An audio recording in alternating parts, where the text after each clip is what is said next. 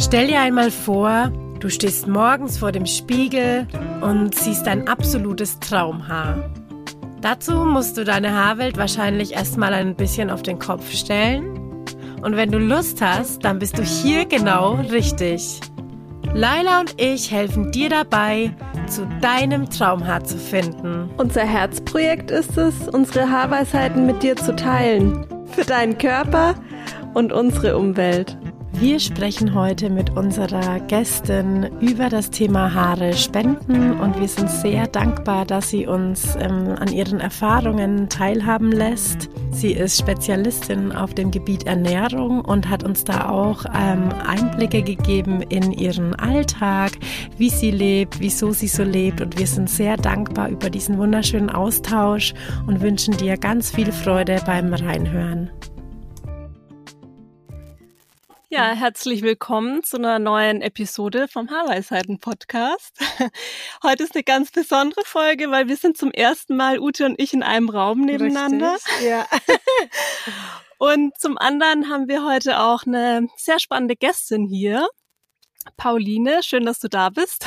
Hallo. Und ähm, ja, du bist ja studierte Ökotrophologin und ähm, bist auch bekannt unter dem ähm, Profil auf Instagram Ökoline und berichtest eben viel auch über Nachhaltigkeit und Zero Waste und auch Ernährung. Und ja, vielleicht möchtest du dich einmal kurz selbst vorstellen. Herzlich willkommen. Ja, vielen Dank. Ich freue mich auf jeden Fall sehr, dass ich da sein darf hier im Podcast. Ähm, genau, du hast ja schon gesagt, also ich bin die Pauline. Ähm, auf Instagram kennt man mich unter Ökoline. Ähm, ja, da schreibe ich einfach schon seit, puh, ich glaube jetzt knapp zwei Jahren eben über die Themen Nachhaltigkeit, Zero Waste, ähm, was mich da eben so beschäftigt und auch so ein bisschen mein Weg eben, wie ich da so angefangen habe mit DIYs und ähm, ja, wie ich, wie ich persönlich eben so ein bisschen zu dem ganzen Thema gekommen bin und nehme da die Leute oder versuche die Leute da eben so ein bisschen mitzunehmen, genau. Ja, total schön. Wie ähm, ist es denn bei dir losgegangen? Wie bist du überhaupt zu dem Thema gekommen?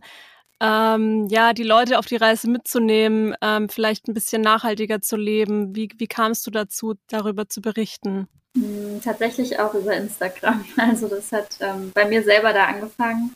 2018 war das, glaube ich. Ähm, also von meinem persönlichen Empfinden her ist es so ein bisschen, dass das da auch so losging oder dass ich so mitbekommen habe, dass eben viele sich angefangen haben damit zu beschäftigen und auch einige Profile da eben entstanden sind, unter anderem Zero Waste Deutschland zum Beispiel.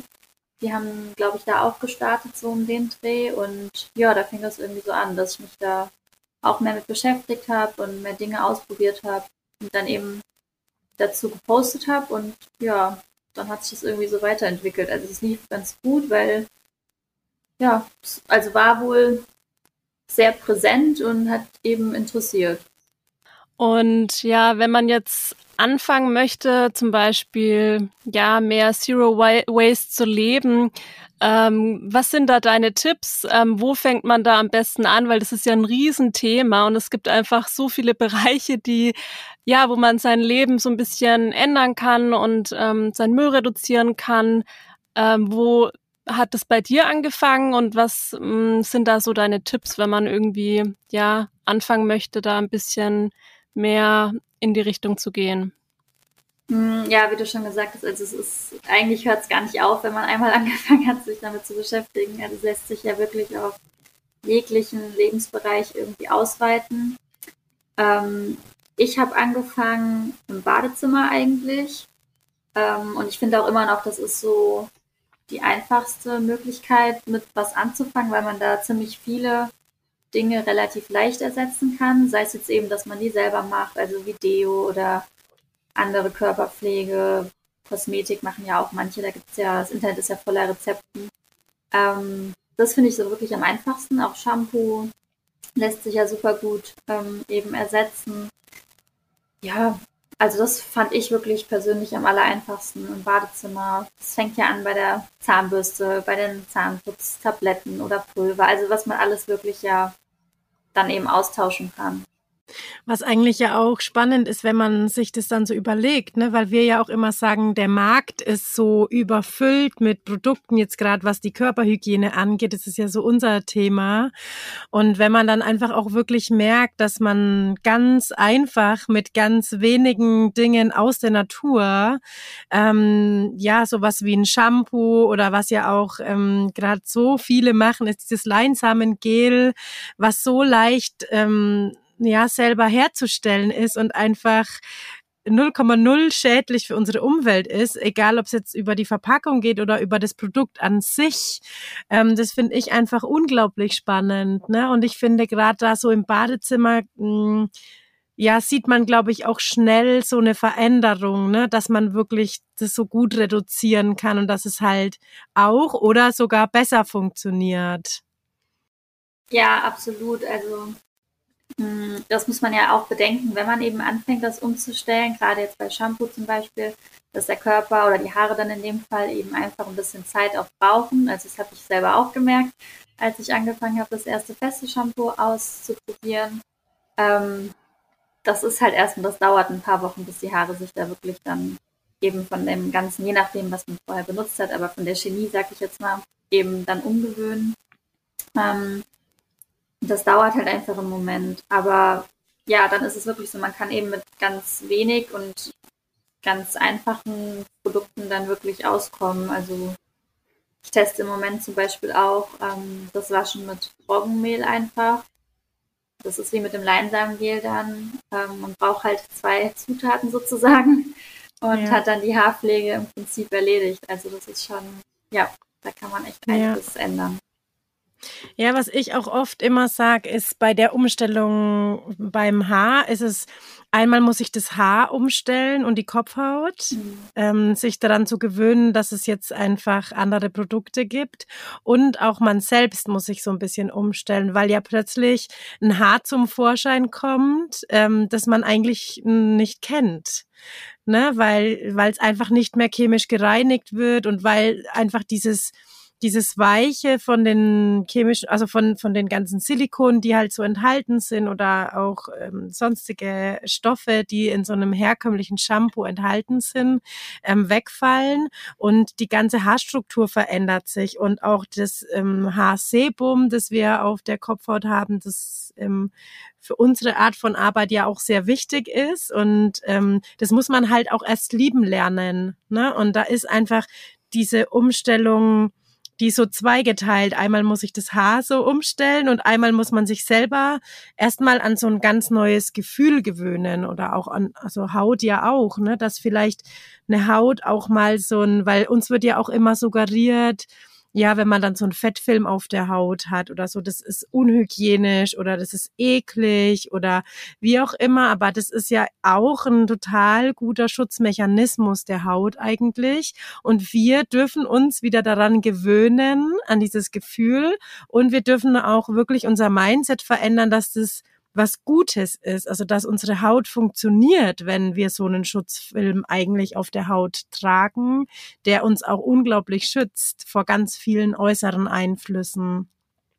Ja, absolut. Und das ist ja auch das, was viele dann ähm, auch ja berichten, dass sie dann überrascht sind, wie die Haare dann nach der Umstellung eben auch sind und dass man zum Beispiel dann statt jeden Tag oder jeden zweiten Tag dann plötzlich nur noch vielleicht einmal die Woche eben Haare waschen muss, weil sie eben so gesund dann sind oder sich so selber regulieren können, dass es eben gar nicht mehr so nötig ist.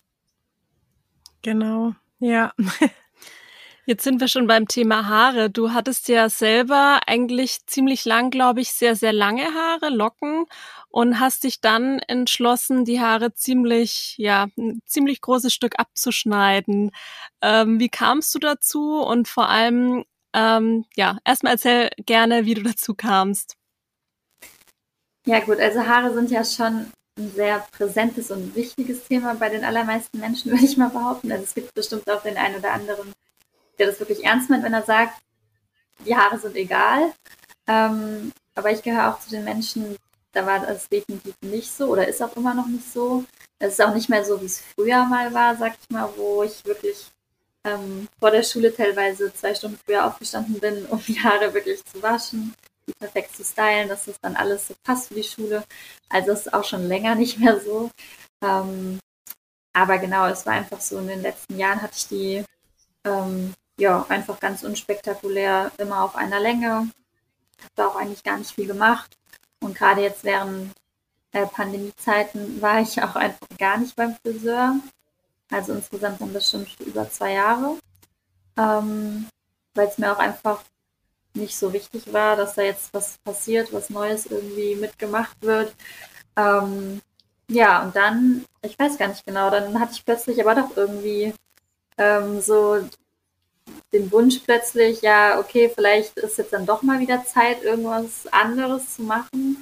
Ähm, da war jetzt auch kein einschneidendes Ereignis, so wie das ja auch manchmal ist, wenn man sich trennt oder weiß ich nicht, was es da alles für Gründe gibt, weswegen man dann eine Frisurveränderung braucht. Das war bei mir jetzt auch nicht der Fall. Ähm, aber durch eine Bekannte bin ich dann tatsächlich, die auch Haare gespendet hat schon mal, bin ich dann darauf gekommen, dass man sowas ja auch machen kann, also dass es diese Möglichkeit eben überhaupt gibt. Und das hat mir eigentlich ganz gut gefallen, nachdem ich mich da ein bisschen informiert hatte, weil ich es schon immer auch irgendwie schade fand, beim Friseur, also die Haare werden ja einfach meistens weggeworfen, da passiert ja nicht viel mit. Ähm, und dann dachte ich mir eben, wenn ich dieses Haar jetzt schon habe und in dieser Länge, äh, wäre es ja schon schön, wenn damit eben einfach was passiert.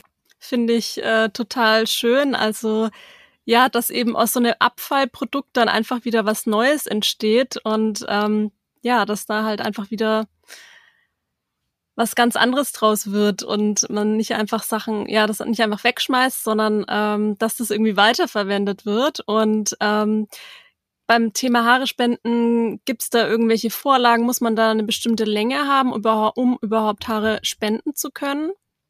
Oder was sind da die genauen Voraussetzungen? Genau, es ist ähm, ein bisschen unterschiedlich. Also ich habe ähm, mich bei verschiedenen Seiten informiert und da, wo ich es jetzt schlussendlich hingeschickt habe, ähm, ist eben die Vorgabe, dass sie mindestens 25 Zentimeter lang sein sollen, weil ähm, der Hintergrund ist eben der, wenn da eine neue Perücke draus geknüpft wird, ist eben auch immer Verlust dabei. Das heißt, die müssen einfach schon eine gewisse Länge haben, damit sie dann, wenn sie fertig sind als Perücke, eben auch eine gute Länge haben und es dann nicht nur Kurzhaarperücken werden. Weil ja, kann man sich ja vielleicht auch vorstellen, es möchte bestimmt halt nicht jeder einfach nur kinnlange Haare haben, sondern ja, es ist bestimmt auch einfach schön, wenn man da eben eine größere Auswahl hat. Deswegen macht es eigentlich schon Sinn, oder ist besonders schön, wenn man eben sehr lange Haare hat, also ab 30 Zentimetern eigentlich sogar. Also ich finde auch, das ist eine total schöne Vorstellung. Ähm, ich kenne hier auch ein Mädchen aus der Nachbarschaft tatsächlich, die ist noch total, also ich glaube, es ist jetzt auch schon ein paar Jahre her. Ich glaube, die war fünf oder sechs, also wirklich noch ganz klein und hatte wirklich Haare bis zum Po. Und die hat von sich aus ähm, ja, ihrer Mama halt gesagt, sie möchte die Haare abschneiden und vielleicht hat sie auch mal irgendwo ein anderes Kind gesehen, halt mit, mit Glatze, ohne Haare und hat sich das dann irgendwie so zusammengerannt und hat dann wirklich halt ihre Mutter gefragt, ob ihr, ob sie, wenn sie ihre Haare abschneiden will, ne, ob sie das nicht irgendwo, ob das nicht jemand anderes benutzen kann dann halt. Ähm, und sie hat es dann auch ähm, gemacht und ähm, sie lässt es jetzt gerade wieder wachsen und ich, ich bin der Meinung, dass es das nicht mehr lange dauert wahrscheinlich wahrscheinlich, bis sie das halt wieder abschneiden lässt und wieder spendet. Und ich finde es einfach so eine schöne Art und Weise, auch ja, so sein Haar ja auch irgendwo ja weiter wirken zu lassen und da macht man einfach anderen Menschen unglaublich eine unglaublich riesengroße Freude, ne, weil ähm, ja das sind ja, also das kann man ja 0,0 vergleichen mit jemandem wie jetzt mir, der sich dafür bewusst entscheidet zu sagen, ähm, ich schneide jetzt meine Haare ab, weil ich habe da jetzt Lust drauf, ich möchte wissen, wie das für mich ist. Ähm, wenn, wenn die Entscheidung jemandem einfach genommen wird, weil er keine andere Wahl hat und dann die Möglichkeit besteht, auch so eine Echthaarperücke, ne? Also ähm, ich kenne die Unterschiede sehr gut zu einer Kunsthaarperücke oder also wir müssen ja auch in der Lehre von als Friseurin, da kriegen wir auch immer so Köpfe vorgesetzt und ähm, das ist ja Kunsthaar und das ist halt auch null vergleichbar mit einem echten Haar. Also das ist das, der Trageunterschied ist da enorm und ich finde es wirklich ganz großartig, dass sich Menschen wie du dafür entscheiden und sagen, hey, wenn ich jetzt schon irgendwie da ähm, Länge lasse, dann mache ich es jetzt auch gleich gescheit und schneide halt vielleicht auch fünf Zentimeter mehr ab, wie ich vielleicht eigentlich wollen würde, wenn das für jemand anderem ein, einfach ja no, neue Haare, eine neue Frisur bedeuten kann. Ja, absolut. Also ich glaube auch, das kann man sich selber, wie du gesagt hast, eben auch vielleicht nicht unbedingt vorstellen, wenn man einfach ja es eben sich nicht dafür entscheidet, sich die Haare abzuschneiden. Oder es gibt ja auch manche schneiden sich ja, lassen sich auch eine Glatze schneiden aus Gründen, keine Ahnung, aber wenn du wirklich keinen Einfluss darauf hast, ja, dann ist, also kann ich mir nur vorstellen, dass es wirklich einfach sehr schön ist, wenn man dann eben die Möglichkeit hat, dass man dann doch, ja, irgendwie wieder Haare hat. Ja, total. Weil ich habe auch das Gefühl, man nimmt es irgendwie so selbstverständlich, weil Haare wachsen halt so aber eben nicht bei jedem oder halt es gibt eben Gründe, warum sie dann eben nicht mehr wachsen und ähm, ja, dass, dass es einfach nicht selbstverständlich ist, ne, dass das äh, bei jedem so ist, dass es auch irgendwie so ein wertvolles Gut eigentlich ist, wenn die Haare einfach so wachsen können. Und ähm, wie war das denn dann der Prozess vom Haare spenden? Also erstmal so zur Recherche, gab es da viele Unternehmen und für welches und warum hast du dich für genau diese äh, Haarspenderorganisation entschieden? Vielleicht kannst du da noch ein bisschen was drüber erzählen und wie dann so der Ablauf war. Mhm. Ähm, also ich hatte bei zwei Seiten im Internet einfach geschaut. Also ich habe einfach Haare Spenden eingegeben und dann ist die eigentlich die erste Seite, die dann kommt, ist glaube ich die gängige Seite. Ähm, das ist haarespenden.de. Ähm, und die hatten eine ganz gute und detaillierte Anleitung eigentlich auf ihrer Seite. Die kann man sich eben runterladen und kann die auch mit zum Friseur nehmen. Es gibt in größeren Städten auch ähm, Partnerfriseure, die mit dem Verein zusammenarbeiten schon. Ähm, da kann man sich dann sogar, das, also der Friseurbesuch praktisch ist dann, meine ich, auch kostenlos. Ähm, das war bei mir jetzt nicht der Fall. Also ich hätte dann schon weiter wegfahren müssen, um dann einen Partnerfriseur zu finden. Deswegen habe ich das dann einfach selber gemacht und habe die Anleitung eben mitgenommen zum Friseur. Und die kannten sich da auch schon ein bisschen aus. Also es kommt ja schon öfter mal vor, dass jemand Haare spendet. Also die hatten das auch schon mal gemacht. Deswegen war das ganz gut, weil ähm, ich hätte es zum Beispiel ganz anders gemacht, allein vom Abschneiden her. Aber das, ja, ich bin da halt keine Fachfrau, deswegen ich hätte einfach mir einen Zopf gemacht und die dann abgeschnitten. Der Friseur meinte auch schon, das ähm, wäre nicht so schlau, weil die dann ja vorne irgendwie kürzer sind auch als hinten und weil das Deckhaar ja auch nochmal anders ist als die Spitzen vorne. Also der hat das dann übernommen und dann ähm, haben wir da sechs Zöpfe praktisch draus gemacht aus meinem Haar und die dann äh, nacheinander alle abgeschnitten. Und dann hast du quasi dann noch einen richtigen Haarschnitt bekommen, nehme ich an, ne? Genau. Weil es ja dann schon so, dass man die Zöpfe abschneidet und dann heißt es ja nicht, dass man dann einen guten Haarschnitt hat. Aber es ist halt für die Haare, die man dann einschickt, gut, weil sie halt dann eben so gebündelt sind, dass sie die alle, am Ende dann alle dann doch die gleiche Länge haben. Genau, genau. das war da so der Hintergrund. Und ähm, ja, als die abgeschnitten wurden, war es dann so kinnlang, glaube ich, würde ich sagen, meine Haare. Und dann sind noch mal so zwei, drei Zentimeter dann abgekommen, dass es dann halt wirklich auch eine Frisur ist und halt nicht einfach nur ähm, die Haare jetzt abgeschnitten. Ja. Und wie war das dann für dich so ähm, plötzlich Kurzhaar? Also das ist ja dann schon fast Kurzhaarfrisur oder ziemlich in, wahrscheinlich auch so ein kurzer Bob war das dann ja wahrscheinlich. Wie ging es dir so damit? Weil das war ja ja einfach viel also ich meine, es ist eigentlich immer ziemlich witzig, weil oft hat man ja so das Gefühl, es, man verliert da jetzt unglaublich viel an Gewicht. Also das heißt schwer. Was ist am Ende ja auf der Waage, das sind ja einfach auch nur so ein paar hundert Gramm, also wenn überhaupt hundert Gramm. Also das überschätzt man ja dann oft. Aber ich glaube, das ist auch immer so im übertragenen Sinne ja oft auch so eine Last, die von den Schultern fällt. So, wie war das für dich? Ja, eigentlich fast genauso, wie du es gerade beschrieben hast. Also der Moment an sich war dann doch relativ unspektakulär, als sie angefangen hat zu schneiden und ich so gemerkt habe, okay, der erste Zopf geht jetzt ab. Ähm, aber es war dann wirklich so, ich habe wirklich gemerkt, okay, da ist jetzt deutlich weniger Gewicht.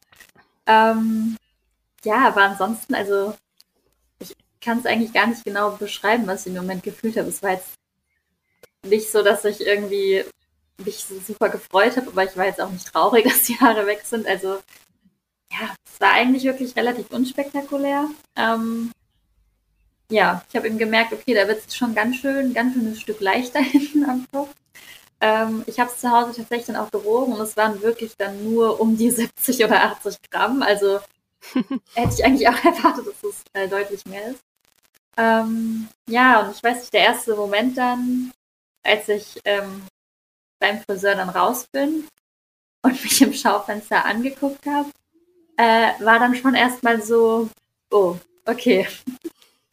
Aber das ähm, lag auch einfach daran, dass ich, also mit Locken finde ich es generell super schwierig zum Friseur zu gehen, wenn man dann jemanden hat, der sich wirklich damit auskennt, weil die meistens nicht so bearbeitet werden, wie man das gerne hätte. Ähm, ich habe sie dann zu Hause ja. direkt nochmal gewaschen und dann sah das Ganze schon wieder anders aus. Ja, das ähm, höre ich ganz oft. Also das habe ich in meinem Friseuralltag sehr oft ähm, wahrgenommen und auch jetzt äh, von unseren ganzen Teilnehmern, dass es also für Lockenkunden echt schwierig ist, weil ähm, man denkt, also, also man denkt immer, das ist einfach, weil ähm, eine Locke verzeiht schon auch viel, weil man so den Schnitt nicht unbedingt sieht, wenn jetzt auch mal was daneben geht, so. ähm, aber dass halt eine Locke, dass man so das komplette Potenzial rausholt, was eine Locke eigentlich kann. Da gehört schon wirklich viel dazu und vor allen Dingen gehört da ein Friseur, eine Friseurin dazu, die sich auch traut, da ähm, ja mit verschiedenen Schnitttechniken irgendwie auch ranzugehen. Und da hatte ich ganz oft das Gefühl, so in der Praxis, dass sich das viele haben irgendwie so eine Hemmschwelle und trauen sich da nicht wirklich mal so richtig ranzugehen, dass einfach die Locke an Leichtigkeit gewinnt oder so. Und das ist so witzig, weil du das halt auch sagst, dann ich bin erstmal heim, hab Haare gewaschen, das ist so der Klassiker und das finde ich so traurig. Ja, weil, weil, ja, beim Friseur das dann oft so, dann wird dann ewig geföhnt und es wird dann so hingestylt, ne? Und man erkennt sich gar nicht mehr wieder. Und es ist oft überhaupt nicht die, der Wunsch. Ja, man will ja eigentlich eine schöne Frisur, aber man möchte sich ja wiedererkennen, so, ne? Danach. Ja, ich, also es liegt, oder bei mir lag es eigentlich meistens nicht mehr unbedingt am Schneiden, sondern einfach an dem danach. Also wie wird geföhnt, was wird reingemacht und ja, irgendwie hatte ich da bisher einfach nicht das Glück, dass da jemand dann dran war, der das irgendwie gut konnte. Ja. Ja, ich glaube, beim Friseur ist auch oft so der Gedanke des Friseurs oder der Friseurin ist da oft so, naja, ich muss jetzt ja was machen für mein Geld so blöd es klingt, ne? Aber ich muss jetzt da ja so ein bisschen auffahren. Ähm, und ich finde, da muss man sich wirklich Gedanken machen, weil ich habe das ganz oft so gemacht, dass ich ähm, zum Beispiel ganz ruhig dann geföhnt habe und so ganz, also dann ein, eigentlich auch eher so ein bisschen in die Verwöhnung gegangen bin, weil es ja auch so was Schönes sein kann und versuch da wirklich so äh, natürlich zu bleiben wie möglich, ne? Und jetzt nicht so das mega Tamtam -Tam so draus zu machen. Aber ich glaube, das ist oft so der Gedanke, ne? So ja, die die Kundin, die da jetzt sitzt, die äh, erwartet jetzt was für ihr Geld und deswegen muss ich jetzt irgendwie alles äh, ausüben, was ich in der Schule gelernt habe. Ja. Ne? Vor allem die anderen Leute sollen ja auch sehen, dass die Person jetzt beim Friseur war, so, ne? Wenn man ja. jetzt nicht gleich irgendwie mega viel abschneidet, dann möchte man ja irgendwie oder kann ich mir vorstellen, dass der Friseur das zum Beispiel auch denkt, so ja, die Leute, die anderen Leute sollen das ja sehen, mhm. so dass, ne, dass da was passiert ist, ja. Kann man schon auch Spannend. nachvollziehen, den ja. Gedanken. Ja, und ähm, jetzt so äh, Schlussfolgern würdest du das wieder machen? Also würde, sagst du jetzt so, oh ja, das kann ich mir auf jeden Fall nochmal vorstellen, das mal irgendwann mal wieder zu wiederholen? Ja, doch, auf jeden Fall. Also es kommt halt jetzt echt drauf an, wie lange es jetzt dann wieder dauert, bis die Haare wieder ein Stückchen länger gewachsen sind. Weil ich auch zugeben muss, dass mir die kurzen Haare jetzt halt doch wieder erwarten sehr gut gefallen und ich eher auch wieder mit dem Gedanken gespielt habe, sie jetzt demnächst doch nochmal ein Stückchen anzuschneiden. Ähm, aber falls sie wieder mal so lang werden sollten, dann auf jeden Fall. Weil, ja, es tut einem selber halt nicht weh in dem Sinne, außer man hängt eben sehr, sehr an seinen langen Haaren. Aber ja, ich, ich finde es immer noch einfach echt eine schöne Möglichkeit und es ist auch wirklich ja unkompliziert. Also ich habe die Zöpfe dann mit nach Hause genommen in der Tüte und habe sie dann eben in den Umschlag gesteckt und dann hingeschickt. Und das war es dann auch schon. Ist es eigentlich so, dass man auch ähm, sieht, was dann für ein Endresultat daraus entsteht, wie die Perücke dann am Ende aussieht, oder sieht man das leider nicht? Nee, das sieht man nicht. Ähm, also zumindest ist mir nicht bekannt, dass man das dann irgendwie rausfinden kann, sozusagen. Ähm, weil ja auch für eine Perücke mehrere verschiedene Zöpfe praktisch benutzt ah. werden. Also mhm. ähm, ich weiß gar nicht genau, ich glaube, man braucht bis zu zehn für eine Perücke. Und ich habe ja jetzt dann wow. fünf hingeschickt und da kann, konnte man mit Sicherheit ja auch nicht jede Strähne wirklich benutzen. Ähm, deswegen, ja. Also fand ich auch ganz spannend, dass dann aus einer Perücke oder eine Perücke wirklich aus mehreren ha unterschiedlichen Köpfen. Haaren oder Köpfen, ja, eigentlich ja. besteht. Ja, total spannend. Das wusste ich auch nicht. Also da sieht man mal, wie viel Arbeit da wahrscheinlich auch dahinter steckt einfach, ne? So eine Echthaar-Perücke zu knüpfen. Ja. ja, total, weil es ja auch ähm, Handarbeit ist einfach. Ähm, mhm. Also da ja, hängt schon echt sehr, sehr viel dran. Und wie war das, also wie hat so dein Umfeld reagiert? Ähm, war das bekannt, dass, also haben das schon viele gewusst, so dass man Haare spenden kann? Oder war das eher so, dass die, dass die Menschen so um dich rum, ähm, ja, da eigentlich Neues von dir erfahren haben? Mm, also einige haben es direkt von sich aus selber gefragt, als ich gesagt habe, ja, ich lasse sie abschneiden und wahrscheinlich über 30 Zentimeter und dann kam schon so, ah ja, und dann spendest du die. Also es war schon bei einigen, also, oder einige hatten es schon auch so auf dem Schirm, auch wenn sie es noch nicht selber irgendwie gemacht haben. Ähm, ja, und manche waren schon dann überrascht, generell, dass es so kurz wird. Ähm, aber durchweg fanden es eigentlich schon alle positiv. Ich meine, es ist ja auch eigentlich man kann da jetzt nichts ja. Schlechtes dran finden, sag ich mal. Also, genau, ja. Ähm, ja, deswegen waren die Reaktionen da schon eigentlich alle sehr positiv und ähm, es waren auch einige dabei, die dann gesagt haben, ah ja, stimmt, könnte man ja wirklich machen. Voll schön. Ja, vielen Dank, dass du uns da jetzt mal so ein bisschen so einen Einblick gegeben hast in das ähm, Thema des Haare-Spendens.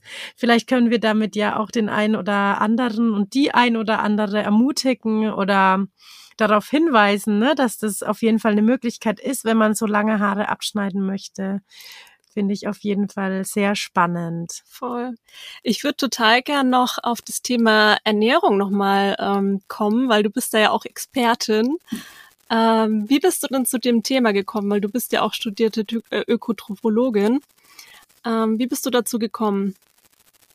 Du, da gab es eigentlich auch nicht wirklich so einen, so einen Schlüsselmoment, sag ich mal, den ja viele haben, die sich ähm, im Ernährungsbereich bewegen, sei es eben aus persönlichen Gründen, dass sie ein persönliches Problem haben, was sie eben so oder wo, wo sie dann eben rüberkommen, sag ich mal. Das war bei mir jetzt nicht so der Fall. Ähm, ich habe mich einfach eigentlich schon immer für Essen, Lebensmittel und Ernährung generell interessiert und ja, bin dann einfach auf den Studiengang gekommen ähm, und habe das dann hier in Gießen angefangen zu studieren und ja, bis jetzt hat es mich immer noch weiter begleitet und auch nicht wieder losgelassen. Bist du derzeit auch tätig beruflich in dem Bereich? Hm, ich mache jetzt im Moment noch ähm, die Ausbildung zur Diätassistentin. Also nochmal nochmal in einem Ernährungsfeld ähm, eben eine Weiterbildung sozusagen, die Ausbildung nochmal. Ähm, die geht auch drei Jahre, die mache ich jetzt noch zusätzlich zum Studium. Voll gut, voll spannend. Wir, wir sagen ja auch immer, dass ähm, Ja, das auch ganz viel drauf ankommt ähm, bei der Umstellung zu No Pur. Ähm, das ist einfach ein großer Punkt, ist auch die Ernährung. Und ich bin da immer ganz offen und ehrlich. Und ich glaube, bei Leiland, bei mir hat man es auch echt deutlich gemerkt, dass ich einfach viel ungesünder und auch viel mehr Schokolade zum Beispiel esse als sie. Und das merkt man über die Haut halt einfach enorm. Und ich glaube, der Punkt, der darf einfach echt da auch nicht unterschätzt werden. Ne? Also ähm, zum Beispiel weiß ich halt auch, wenn man zum Beispiel auch sehr gern scharf isst oder halt süß, dass das wirklich über die Haut, also dass dann auch das Haar schneller nachfetten kann. Ne? Und das sind wirklich Punkte, die ich total spannend finde, dass halt das so zusammenhängt was man im ersten Moment ja überhaupt nicht so greift, ne? So, ja, das sind die Haare und ja, das ist das, was ich esse, ne? Ja, absolut. Also, weil es gibt halt einfach bestimmte Nährstoffe, die der Körper braucht oder die Haut und Haare eben auch brauchen, um richtig zu wachsen und um eben gesund zu sein. Ähm, ja, wenn man die eben nicht in ausreichender Menge zuführt, also Zink ist da ja auch immer so der Klassiker, ähm, oder was ja auch in den Haut, Haare, Nägelkapseln oft drin ist. Ähm, also Zink, Biotin, so in die Richtung. Also es hat, kann schon auf jeden Fall einen großen Einfluss haben. Aber genauso wichtig ist eben die richtige Pflege auch und generell, also die, die Hormone darf man da eben auch nicht unterschätzen. Also gerade wenn es darum geht, um das Fetten eben, also merke ich zum Beispiel eben auch, je nach Zyklus kann das eben ja. auch wieder ganz anders aussehen. Ja, extrem. Der Total. Zyklus, ja. ja. ist auch ein ganz großes Thema. Ähm, verfolgst du irgendeinen bestimmten Ernährungsstil? Also ich ernähre mich überwiegend ähm, pflanzlich, also nicht 100 Prozent, weil es also ist auch durch die Ausbildung bedingt, weil wir da eben ab und zu auch tierische Produkte ähm, in der Praxisphase eben dann probieren müssen. Also deswegen bezeichne ich mich jetzt nicht unbedingt 100% als äh, Veganerin. Aber da gibt es jetzt einen schönen neuen Begriff. As vegan as possible, das würde ich dann ähm, als Label nehmen sozusagen. Das klingt gut. Ja. Und wie lange ernährst du dich schon so? Hm, puh, das ist jetzt auch, weiß ich gar nicht genau. Ich glaube, das müssten jetzt knapp drei Jahre auch sein. Und war das eher so schleichend, dass du so mehr und mehr in die Richtung gegangen bist? Oder war das auch so ein, ja, so ein Umstellungsmoment, wo du dann auch selber, ähm, ja, da Veränderungen gemerkt hast? Ja, absolut. Also bei mir war es nicht so, wie das ja ähm, bei manchen vielleicht der Fall ist, die dann wirklich so über Nacht, ähm, nachdem sie irgendwie eine Doku sich angeschaut haben oder sich in einem bestimmten Bereich eben informiert haben, wenn es wirklich, also oft hat man das ja, wenn, wenn vegan passiert, sag ich mal, aus dem Grund, dass man, dass es eben ums Tierwohl geht und um die Tiere, dass das ja schon auch so ein Übernachtding sein kann. Ähm, das war bei mir nicht so. Also das kam schon eher als Prozess, sag ich mal. Also es hat auch angefangen, dass es erst eben vegetarisch war. Ähm, und dann so nach und nach, als ich mich eben immer mehr mit den Themen beschäftigt habe und auch im Zuge der Nachhaltigkeit, sag ich mal, ähm, kam das dann einfach, dass für mich, ja, es eigentlich gar keine andere Möglichkeit mehr gab dann, als zu sagen, okay, es geht eigentlich nur noch vegan. Und war das schwierig oder weil, also ich kenne es, dass viele dann immer so, ja, gleich den Vorurteil haben, ach, vegan, das ist doch total kompliziert, da kann ich ja fast nichts essen. Ähm, hast du da irgendwelche Tipps, wenn man mehr und mehr in die Richtung gehen will? Ähm, ja, wie man da vorgeht oder was ist da deine Meinung dazu?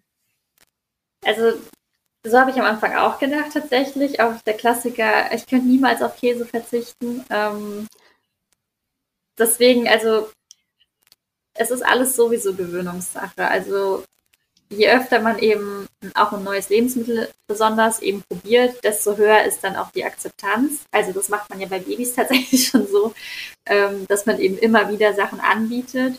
Und so ist es beim Erwachsenen eigentlich auch. Also man muss dann neue Lebensmittel einfach immer wieder auch probieren. Ähm, und gerade bei der Umstellung, es kommt halt hier auch wieder total auf die Beweggründe an. Also warum möchte ich vegan essen oder warum möchte ich tierische Lebensmittel reduzieren? Ähm, deswegen, ja, glaube ich, gibt es jetzt so keine Pauschalantwort. Ähm, es ist halt einfach wichtig, glaube ich, dass man eben schaut, erstmal vielleicht, was esse ich denn überhaupt schon, was sowieso vegan oder pflanzlich ist. Also da gibt es ja auch generell super viele Lebensmittel von Natur aus schon, sag ich mal. Ähm, und auch ja viele Gerichte, die einfach praktisch aus Versehen vegan sind und die man auch vielleicht schon immer isst, ohne es eben zu wissen. Ähm, deswegen würde ich da vielleicht immer erstmal schauen, okay, wie ist der Stand, was esse ich denn überhaupt schon, was sowieso schon okay ist sozusagen und dann kann man eben schauen, was kann ich ersetzen. Und ganz gut ist ja dann auch immer, ähm, wenn man eben sich ein, eine Lebensmittelgruppe vielleicht raussucht, mit der man eben anfängt. Ähm, bei vielen ist es ja auch die Milch zum Beispiel, die eben sagen, okay, eigentlich trinke ich gar nicht so viel Milch, aber dann eben die Milch im Kaffee, ähm, was ja dann auch gar nicht so schwer zu ersetzen ist, zumal es ja mittlerweile Unmengen Auswahl gibt. Also wenn ich überlege, als ich angefangen habe, ähm, mich dann nach Alternativen umzugucken, da gab es vielleicht einen Sojatrink, einen Hafertrink und vielleicht noch einen Mandeltrink. Und mittlerweile ist das Regal ja voll. Also da sollte eigentlich ja für jeden was dabei sein. Und das Wichtige ist halt wirklich, dass man dann dran bleibt und sich eben auch vielleicht ein bisschen durchtestet und nicht nach der ersten Alternative dann sagt, ah nee, schmeckt nicht, das lasse ich jetzt. Ja, kann ich nur unterschreiben, auch dass du sagst, ähm, dass es Gewöhnungssache ist ähm, weil ich kann mich dran erinnern, ähm, ja, ich habe irgendwann natürlich auch mal Fleisch gegessen und ähm, ja, konsumiere jetzt eigentlich kein Fleisch mehr und auch eigentlich ja sehr, sehr wenige mh, mm, tierische Produkte und ähm, ja, kaufe aber auch wirklich sehr, sehr selten Ersatzprodukte. Und wenn ich aber mal Ersatzprodukte kaufe, dann mache ich ja zuliebe meinem Partner zum Beispiel manchmal ähm, so eine vegetarische Bolognese oder veganen, veganen Hack.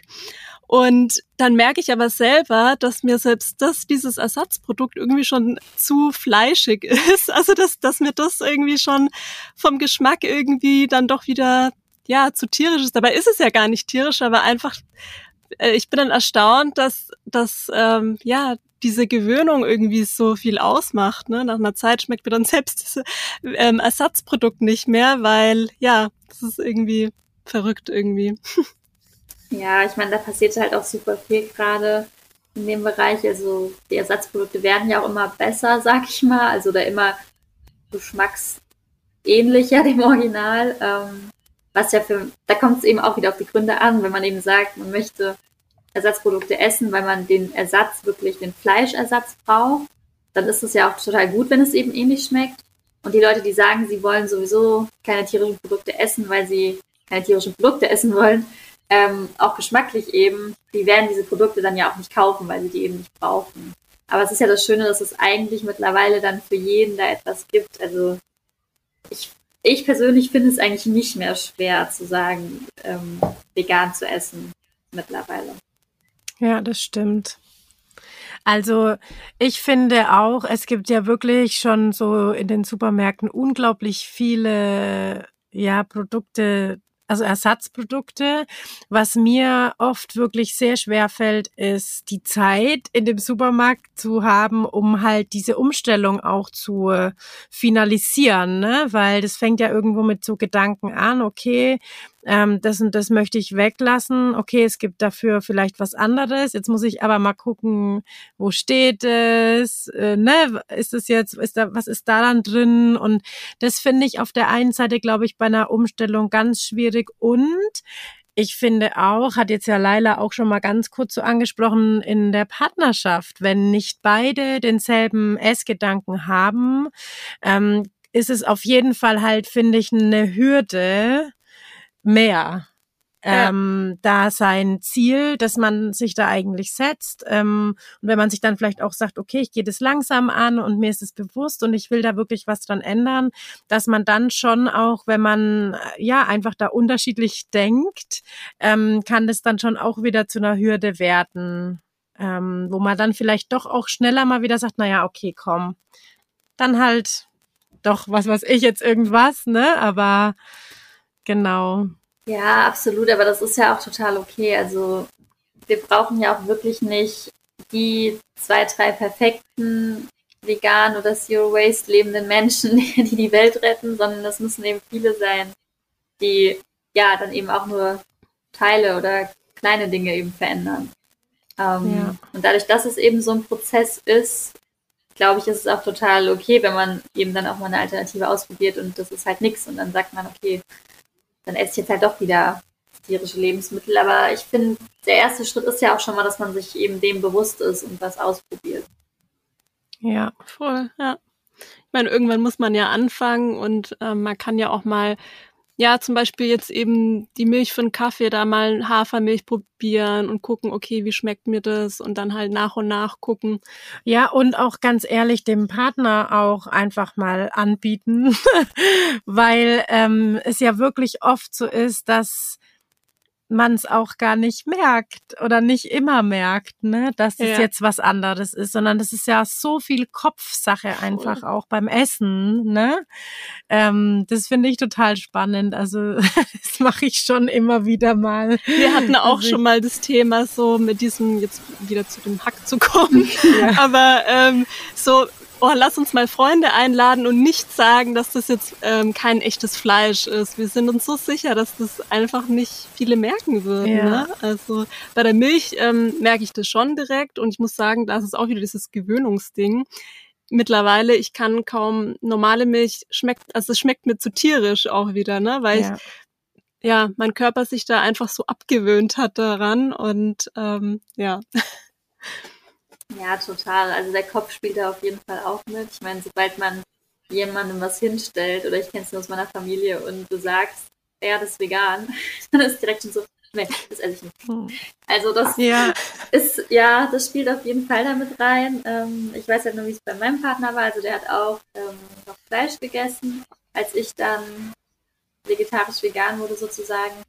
Und jetzt, drei Jahre später, sind wir auch auf dem Stand, dass wir beide zu Hause komplett pflanzlich essen und äh, der ja. lebt auch noch. Also das ist schon machbar.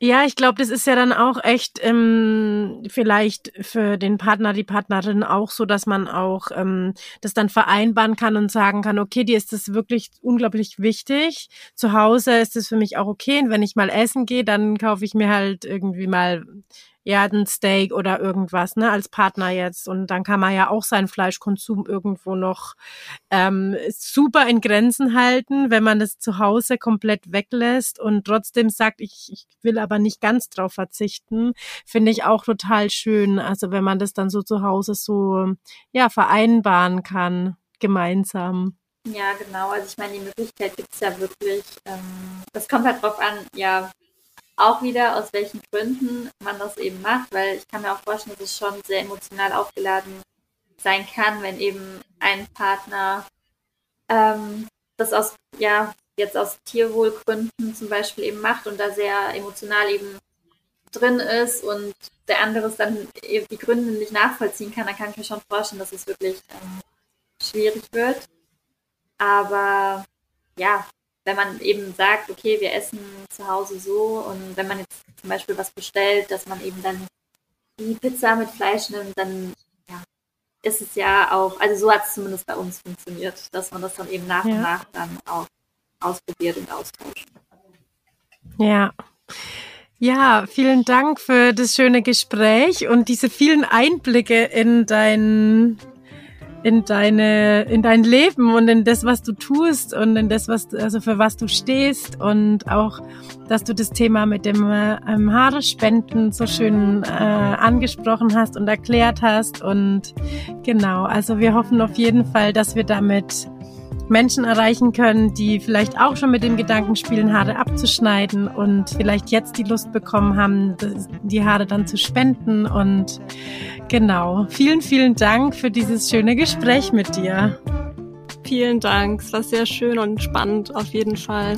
Ja, vielen Dank euch, dass ich äh, hier sein und sprechen durfte. Es war sehr schön, vielen Dank. Wir freuen uns sehr, dass du dabei warst und dass du diesem Interview gelauscht hast. Wir haben ja sehr viele Themen angekratzt und vielleicht ist ja das ein oder andere Thema mit dabei gewesen, das dich tiefer interessiert. Dann schreib uns das sehr gerne in die Kommentare bei Instagram unter den Post von diesem Podcast. Und wir wünschen dir jetzt einen wunderschönen Tag und alles Liebe.